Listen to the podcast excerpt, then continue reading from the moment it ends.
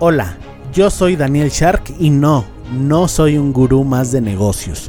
Por cierto, si buscas hacerte millonario de un día para otro, mejor cómprate un billete de lotería. Tampoco te hablaré de la estrategia del Océano Azul, diferenciación, modelos de negocios, innovación, ventas, nada de eso.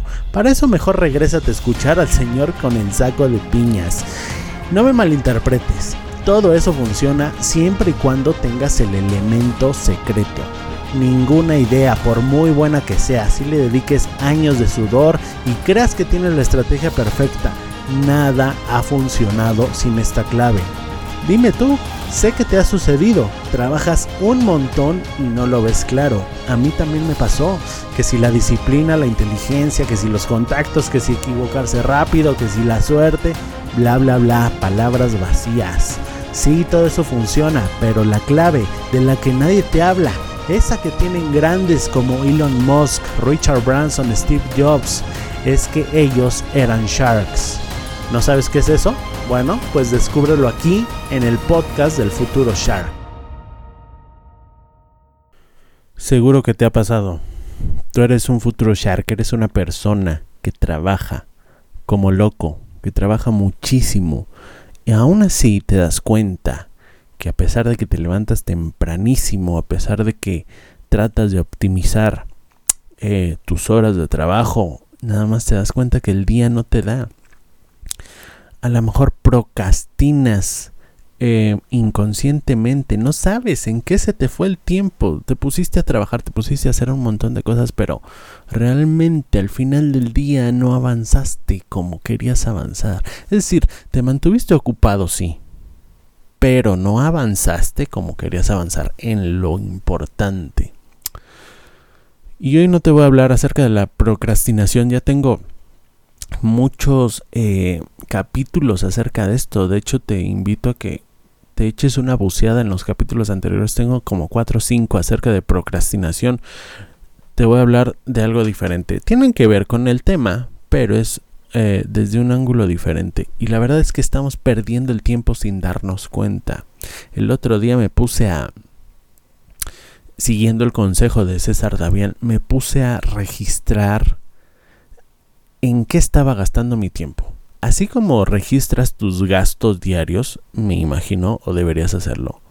Así me puse a registrar durante todo un día en qué estaba gastando mi tiempo. Es decir, terminaba una actividad, por muy eh, banal que pareciera, como tender la cama, y ponía en una hoja, de tal a tal hora tendí la cama, de tal a tal hora desayuné, de tal a, tal hora vi YouTube, de tal a tal hora hice esto.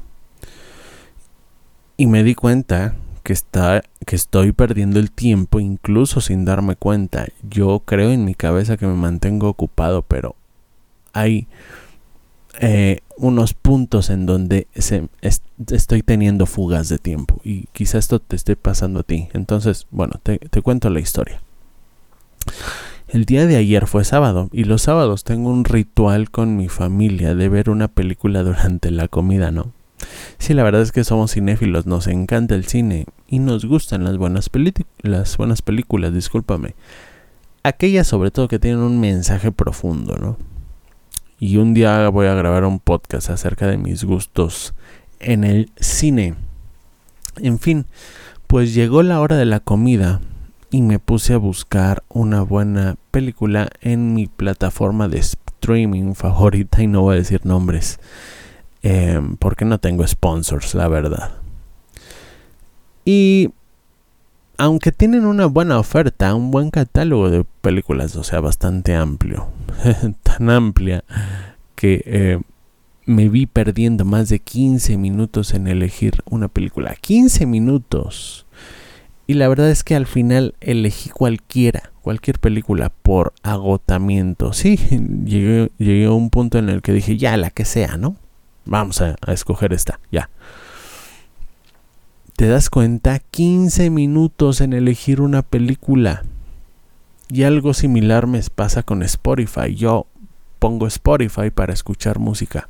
Porque cuando escucho música mientras trabajo, sobre todo actividades mecánicas rutinarias, como hacer la contabilidad, por ejemplo, hacer los pagos del día, etcétera, me gusta tener música, ¿no? El beat siento que acelera mis, em, mi ritmo de trabajo.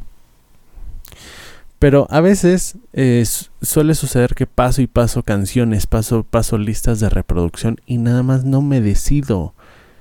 Por ejemplo, digo, ay, esta me gusta, pero ya la escuché ayer, ¿no? O, esto es nuevo, pero ay, quién sabe si me guste. O, o comienzo a escuchar eh, dos canciones de una lista de reproducción y si no me gusta le estoy cambiando y lo vuelvo a buscar. Todo eso, todo eso me hace perder muchísimo tiempo.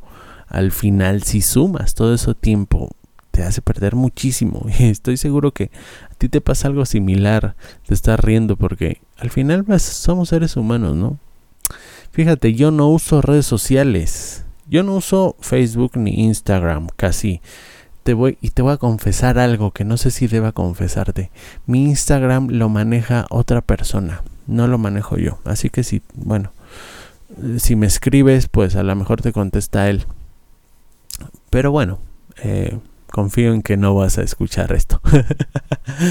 Em, yo no uso redes sociales y creía que no procrastinaba, ¿no? Hasta que me di cuenta que uso YouTube dijo, no uso Facebook, no, no uso Instagram, pero sí uso YouTube y sí uso Spotify. Y al final YouTube está considerado una red social. ¿eh? Y con esta pasa lo mismo, con YouTube pasa algo similar. Y entro a buscar algo específico, ¿no? A YouTube, por ejemplo, este... Entro a buscar, no sé, algo de Excel, como eh, no, no sé cómo desarrollar una fórmula para Excel. Pero me aparece una oferta tan enorme de videos. Parece que YouTube es Dios, ¿no? Pero en realidad es su algoritmo. Porque te ofrece exactamente lo que quieres, lo que te gusta, lo que necesitas. Y te enganchas viendo un video de box, en mi caso. Me engancho viendo un video de box, luego veo un video de empresas, o sea, me empiezo a sentir mal. Digo, no debería estar viendo box en el eh, tiempo de trabajo. Mejor voy a ver algo de empresas. Pero al final es lo mismo. Estoy viendo un video, no me está eh, aportando nada. Es por eso la paradoja del... Si voy a llamar a un capítulo así, la paradoja de la productividad.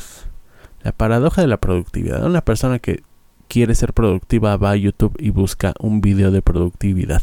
Y en ese video de productividad te recomiendan que no veas videos que optimices tu tiempo. Esa es una paradoja, pero porque para saber eso tuviste que haber visto ese video, ¿no? Em, y bueno, esto pasa mucho.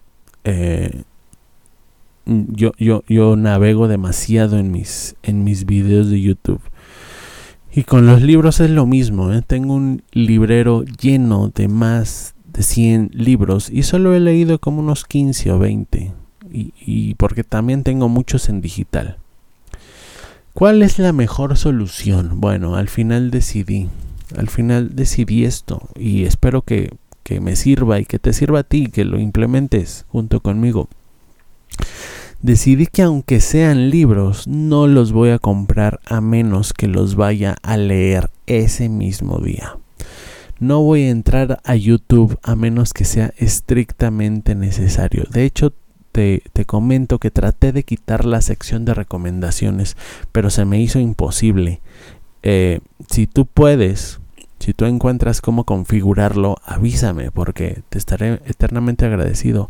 Lo ideal es que YouTube fuera tan limpio como Google. Google lo abres y es una página en blanco y el buscador en medio. Eso es perfecto porque no te distrae. ¿Has entrado al buscador de Bing? De Bing de, de Microsoft. Es horrible ese buscador, tiene montones de noticias en todos lados, es horrible, es un asco. Google, el buscador de Google es perfecto, es muy limpio.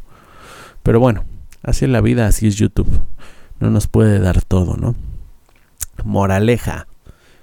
Vuélvete consciente del tiempo que gastas. De hecho, la indecisión es algo que se paga muy caro eh, y el exceso de opciones te vuelve indeciso. Mañana, mañana te voy a contar una historia acerca de un regalo de cumpleaños que nos hizo gastar horas, ¿no? El exceso de opciones te vuelve indeciso, te vuelve desorganizado y procrastinador. Decídete, aunque no estés 100% seguro, decídete. Gracias y recuerda que un futuro Shark se mejora todos los días un paso a la vez.